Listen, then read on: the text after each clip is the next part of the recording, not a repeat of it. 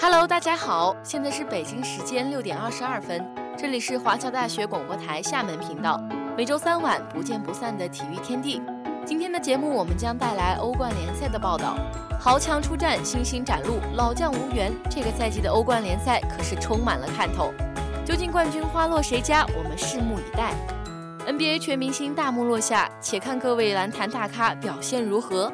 听众朋友们也可以关注我们华侨大学广播台的微博、微信公众号，收听我们的节目，与体育天地一起畅聊体坛。好了，闲话少说，下面就走进足球的世界吧。有时候体育可以这么玩，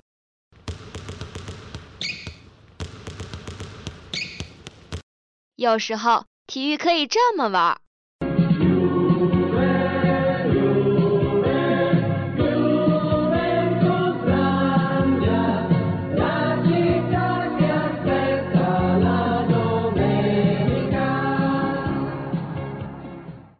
或者可以这么玩。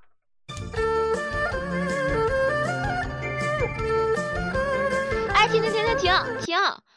好像有什么奇怪的东西混进去了。哦，没事没事，只要有亮点，随便你怎么玩。接下来就是体育秀秀。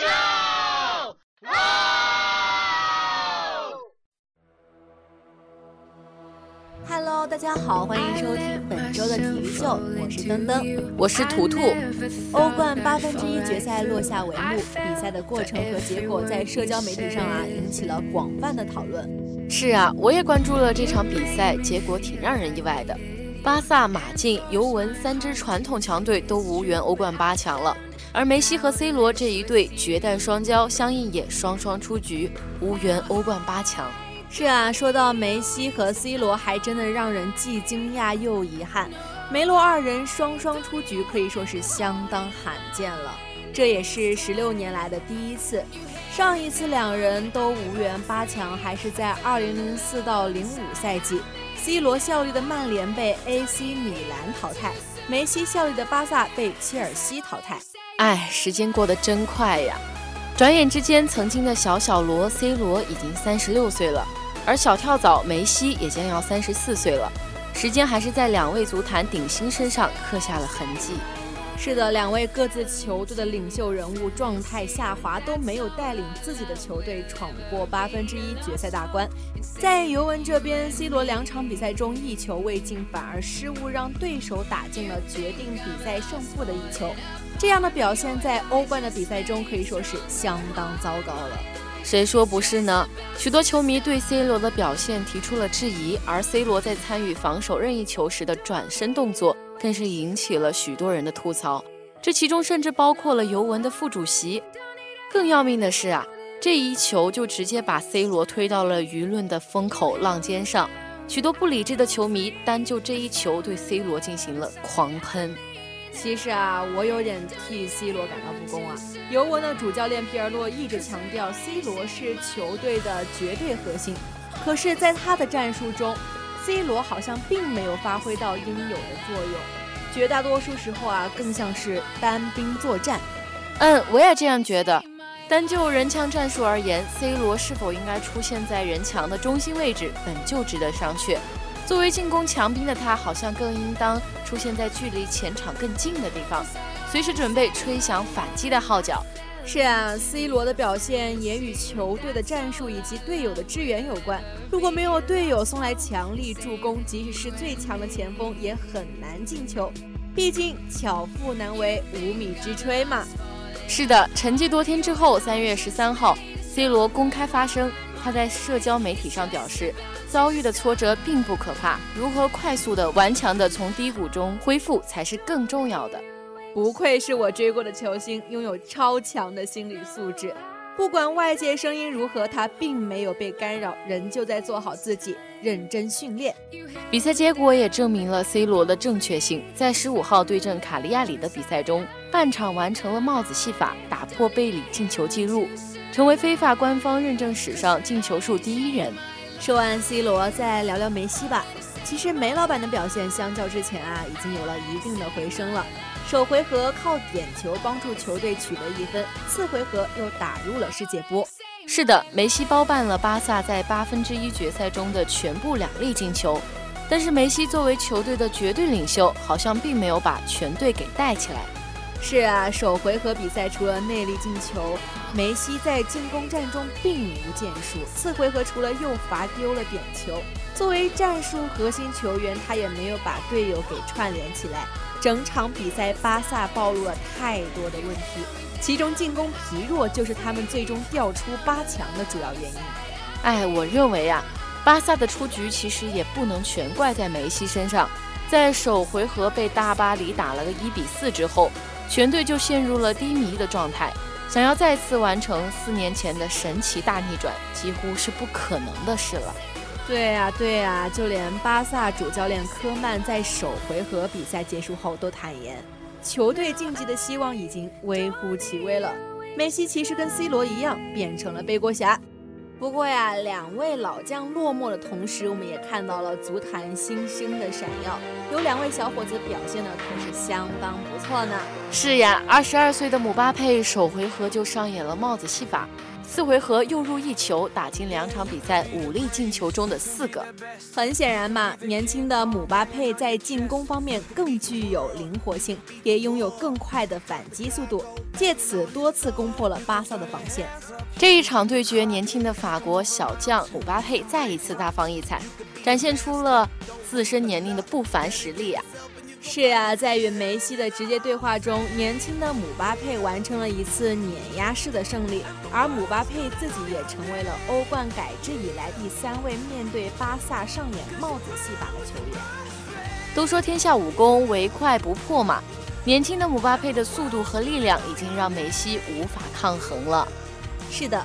记得三年前在喀山，比现在还要年轻的姆巴佩面对依旧在巅峰的梅西，用独中两元和制造点球的绝佳表现惊艳世人。如今又在内马尔缺席的情况下，凭借一己之力将巴萨踢出了欧冠八强。之前姆巴佩可是备受质疑呀，因为在世界杯上表现太好了，媒体和球迷都认为他留在大巴黎是虚度光阴、浪费才华。对啊，毕竟因为在缺乏竞争的法甲，再加上巴黎的强大统治力，姆巴佩仅凭速度优势便可混得风生水起，结局极有可能是会温水煮青蛙般的无言啊。不过与巴萨一战，不看好姆巴佩选择的人可就被打脸喽。姆巴佩的速度优势依旧无可匹敌，一人便将巴萨的防线捅得七零八落。但除了速度之外，姆巴佩在比赛中展现出来的天赋和进步更加让人惊叹。是的，首场赛后一张图被传遍社交媒体，姆巴佩在前面狂奔，在后面追逐的皮克甚至用拉拽球衣的方式都无法阻拦高速前进的法国少年。格列兹曼也坦言：“我相信姆巴佩前程非常远大，他的未来能达到梅西、C 罗的级别。”其实媒体在赛前就打出了“新王与旧王”的这样的标题。梅西是世界足坛超级巨星，而姆巴佩则被认为是足球的未来。是这样的，在这样一场看起来像是新旧势力的直接对话中，我们似乎见证了一场足坛王权的交替。正如著名的梅吹莱因克尔所说：“姆巴佩上演了帽子戏法，我们可能在看一场交接仪式。”还有一位跟姆巴佩一样的，也打进了球队五粒进球中的四粒。表现也相当优异呢，你知道他是谁吗？我当然知道啦，当红炸子鸡哈兰德嘛。除了颜值高，实力也超强，他成为了完成欧冠十八球速度最快的球员，仅用了十三场占据第一。达到这样的成绩啊，姆巴佩是用了二十九场，莱万用了三十一场，内马尔用了三十二场。对呀，哈兰德可是相当的抢手，正因为他的抢眼表现，已经有好几支欧洲强队想要买下他了。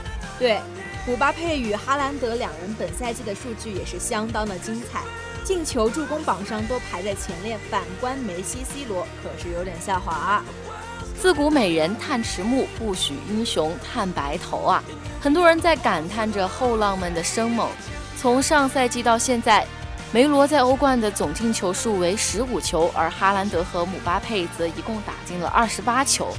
是啊，两位零零一代少年正在用他们超强的表现能力，让两位八五一代的绝代双骄黯然失色。在赛后接受媒体采访的时候，哈兰德还坦言，前一天姆巴佩的帽子戏法给了他很大的动力，他得多感谢姆巴佩。这种惺惺相惜的画面，上一次看到似乎还是十年之前青涩的 C 罗和梅西吧。十年之后的今天，在强强对话中宣告新王继位的姆巴佩和一飞冲天、爆刷诸多纪录的哈兰德，正成为接过梅西和 C 罗旗帜的最佳人选。是啊，属于他们的时代已然到来了。那就让我们继续看他们接下来的表演吧。北京时间三月十九号十九点，欧冠八强抽签仪式在瑞士尼旺进行。本赛季欧冠八强对阵出炉，抽签结果让人有些意外呀。上半区上赛季欧冠冠亚军拜仁和大巴黎提前碰面，上演强强对决。本赛季巴黎势头很猛，有球迷调侃道：“复仇一年就够了。”上半区的另一场对决则是曼城对阵多特蒙德。对于曼城来讲，本赛季英超积分目前排名第一，争冠形势大好。若再拿下大耳朵杯，可以说是锦上添花。他们也极其渴望一座欧冠冠军奖杯。但是也不要小瞧多特蒙德哦，队内的新星哈兰德可是让人们非常的期待哦。球队整体实力也不低，两队的对决还是值得一看的。我们再看看下半区的对决吧。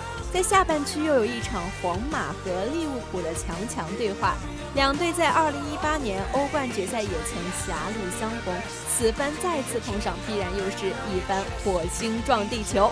而另一场比赛呢，切尔西抽到相对好的一签，碰上了被视为八强最弱的波尔图。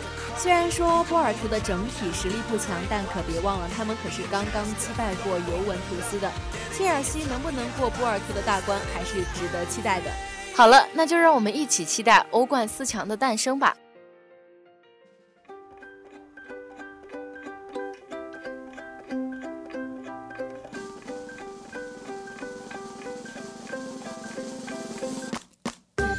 数不清的情节，道不尽的趣事，讲不完的规则，评不完的赛事。每周三晚体育小讲堂，体育的知识让我们一同分享。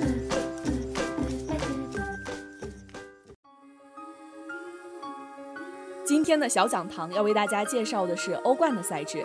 欧冠全称欧洲冠军联赛，是由欧洲足球协会联盟主办的年度足球比赛，代表欧洲俱乐部足球的最高水平。每年的欧冠会根据欧足联成员国联赛水平，给各国分配名额，选出欧洲成绩最好的三十二支球队。欧冠联赛主要分为两个赛段，第一阶段为小组赛，三十二支球队被分为八组。进行双循环比赛，每场胜者得三分，平局双方各得一分，败者不得分。每个小组的前两名晋级欧冠淘汰赛。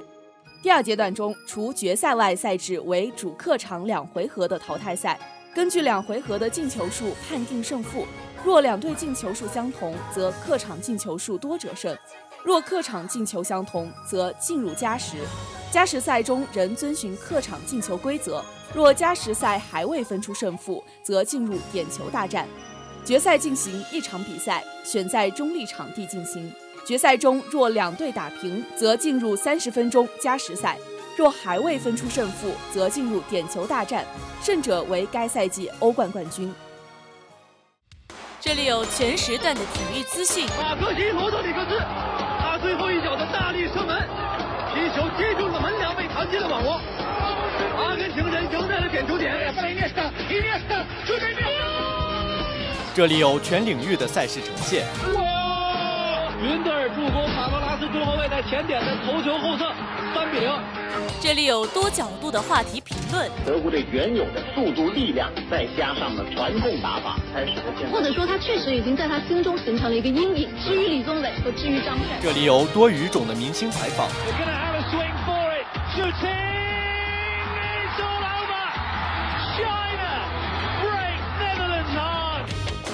快速、全面、准确，汇聚最流行的全球体育元素。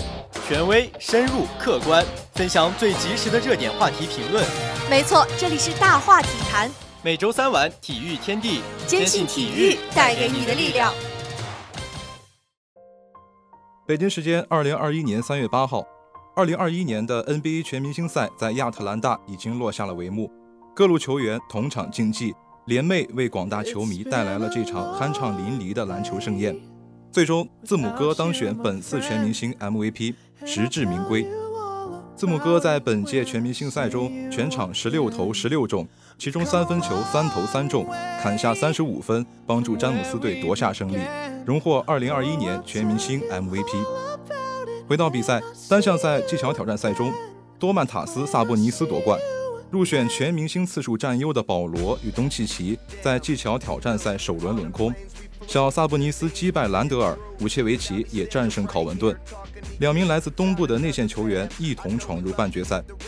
小萨博尼斯在半决赛第一场凭借着完美发挥淘汰了以逸待劳的东契奇，率先拿下首张技巧挑战赛的决赛门票。武切维奇在半决赛对阵的是生涯五度参加技巧挑战赛的保罗。尽管武切维奇在前半程落后保罗，但保罗在上篮环节意外失误，武切维奇得以迎头赶上，并抢先命中三分险胜保罗。与小萨博尼斯会师决赛，两大内线球员在决赛献出了一场势均力敌的激烈较量。一路通关的他们，最后在三分线上决胜。前两次三分出手均偏出篮筐后，小萨博尼斯第三次三分出手正中靶心，他由此险胜武切维奇，夺得技巧挑战赛的冠军。这也是步行者队史首次有球员夺得技巧挑战赛的冠军。在单项赛三分大赛中，库里夺冠。大赛首轮。率先登场的布朗花球失准，仅获十七分。他的队友塔图姆也披挂出阵，射下二十五分。随后出场的拉文与米切尔都只得到二十二分。塔图姆得以提前锁定决赛席位，代替德文布克参加三分大赛的康利手感滚烫。他在前三个投篮点保持百分百命中率，最后斩获二十八分的高分，暂列第一，占得第二个决赛名额。首轮最后出场的库里在第二个投篮点三分全中。在花球点也有五中四的上佳表现，在最后一个投篮点追平布克高达二十八分的三分大赛纪录后，库里又延续火力连中两球，首轮掠取三十一分，创造历史，夺得最后一张决赛门票。在决赛上，手感转凉的塔图姆仅获十七分，而状态火热的康利则是延续着自己的神勇发挥，斩获二十七分，看似问鼎在即。背负压力的库里出场后连续四记三分失手。但出师不利，无碍库里重启疯狂火力。他此后展现出最佳射手的本色，在其余投篮点都保持着超高命中率，尤其是在两个超远三分点也一击命中，令决赛重生悬念。连投连进的库里在最后一个投篮点将分差迫近，他如想逆转夺冠，就必须命中最后一个花球。而手感回升的他也不负众望，伴随着那记花球穿筐落网，他的决赛分数定格为二十八分，险胜康利。折得桂冠，这也是库里生涯第二次捧起三分大赛的冠军奖杯，他由此成为 NBA 历史上第七位多次获得三分大赛冠军的球员。全明星正赛中，字母哥生涯首度加冕 FMVP，保罗全明星总助攻创历史，勒布朗队 PK 杜兰特队。詹姆斯生涯迄今第八次获选为全明星票王，另外这也是詹姆斯生涯迄今连续第十七次入选全明星的首发阵容，刷新由他自己保持的历史记录。连续四年担任队长的詹姆斯又一次选出了一套强大无比的首发阵容，他生涯首度与库里实现联手，而且还将字母哥纳入麾下。他们三人在过去的十年里总共捧起了六座常规赛 MVP 的奖杯。正如詹姆斯所言。我所挑选的都是最强的球员，而杜兰特队的阵容则是有所折损。杜兰特因伤高挂免战牌，恩比德也由于新冠接触者追踪协议无缘出战全明星。自塔图姆之后，西安也递补入选杜兰特的首发阵容，他由此成为 NBA 历史上第四年轻的全明星首发球员。值得一提的是，西安与欧文、塔图姆均来自杜克大学，这是全明星历史上第一次出现同一队首发阵容有三名队友来自同一所大学。在开场哨声吹响后，两队状态较为松弛，就连西安与詹姆斯也都先后出现了空篮扣飞的窘状。但在赛场上热身完毕后，各路球星都开始施展绝技姿态的表演。欧文连施巧技穿花绕树，戏耍防线；字母哥冲闯禁区，飞身扣篮，无可阻挡。库里搭弓射箭，弹无虚发，百步穿杨。待到首节过半，无数球迷期待的詹库连线终现江湖。詹姆斯在左侧底角巧施妙传，连线弧顶的库里。库里接球迎射，超远距离三分，正中靶心，礼尚往来。此后，库里下手完成抢断，并从背后甩出跨越半场的巧妙长传。而詹姆斯在接球后也不贪功，他基地传球，助飞戈贝尔完成空接扣篮，好似击鼓传花，赏心悦目。伴随着全明星正赛的进行，愈战愈勇的勒布朗队掀起如潮攻势，取得大幅领先，而旗下众将也打得越发随心所欲。库里与保罗互送妙传，助飞对方空接扣篮；利拉德与库里展现超远射程，连进半场三分。他们用神乎其技的疯狂表现，令全场为之沸腾。那是我们今夜唯一一件精心策划好的事情。在赛后聊到自己与保罗护送空接扣篮的名场面时，库里也忍俊不禁。尽管杜兰特队无从逆改分差，但是绿衫军双探花的对决也引发场边阵阵欢呼。替补入选杜兰特队首发阵容的塔图姆是凯尔特人队史最年轻的全明星首发，而迎来生涯首次全明星之旅的布朗却是勒布朗队的替补球员。塔图姆在赛前笑道：“我知道布朗的所有招数，我不会让他得分的。”大比分领先的勒布朗队已是胜券在握。随后披挂出阵的利拉德无疑夜长梦多，他用一记突破上篮重续火力。此后他有如装备诸葛连五三分连发，用自己匪夷所思的三分火力轰穿防线。而保罗也在中场前助攻利拉德命中五顶三分，就此迎来了自己全明星生涯的里程碑。他的全明星生涯总助攻数达到一百二十八记。超越魔术师约翰逊，升至历史第一。眼见球队获胜在即，库里从底线把球发给利拉德，随后自己举起双臂走向板凳席，提前欢呼。而利拉德也没有辜负库里的信任，他刚过半场就又献出一记超远距离三分，在满场惊呼声中，用自己的利拉德时刻为此役画上圆满句点。一百七十比一百五十，勒布朗队大胜杜兰特队。库里与利拉德此役均命中八记三分，并联手斩获六十分。他们的外线投射表现令人叹为观止。但最终捧起全明星 MVP 奖杯的球员是表现更胜一筹的字母哥。字母哥此役十六投全中，狂砍三十五分，他成为了全明星历史上首位至少出手十次且保持百分百命中率的球员。他在赛后感慨道：“捧起这座冠以科比·布莱恩特之名的奖杯，对我来说意义非凡。我相信他也会为我感到开心的。历史的荣光辉映着时代的传承，传奇的延续伴随着记录的诞生。全明星多项记录经此一役得以改写。字母哥十六投全中，创造全明星历史纪录。”保罗总共送出一百二十八记助攻，升至全明星历史第一。哈登总共命中三十九记三分，登顶全明星历史。三分榜欧文三度拿下至少二十分十助攻，为全明星之最。二零二一年全明星至此圆满落幕，故事未了，精彩待续。我们在过去共同经历，也将在未来共同见证。以上就是本期体育天地的全部内容啦。播音：福福。登登、图图、星星、大大、彩编、星星、空空、福福、机务、卓卓、龙龙、平平、新媒体西西，我们下期不见不散。接下来是本周的赛事预告：世界杯预选赛欧洲组，周四晚凌晨，德国对战北马其顿，西班牙对战科索沃，立陶宛对战意大利，强队出战，值得期待。篮球方面，周四早上，布鲁克林篮网对战休斯顿火箭，洛杉矶湖人对战密尔沃基雄鹿，精彩对决值得关注。本周六晚上，英超切尔西对战西布朗，利兹联对战谢菲尔德联，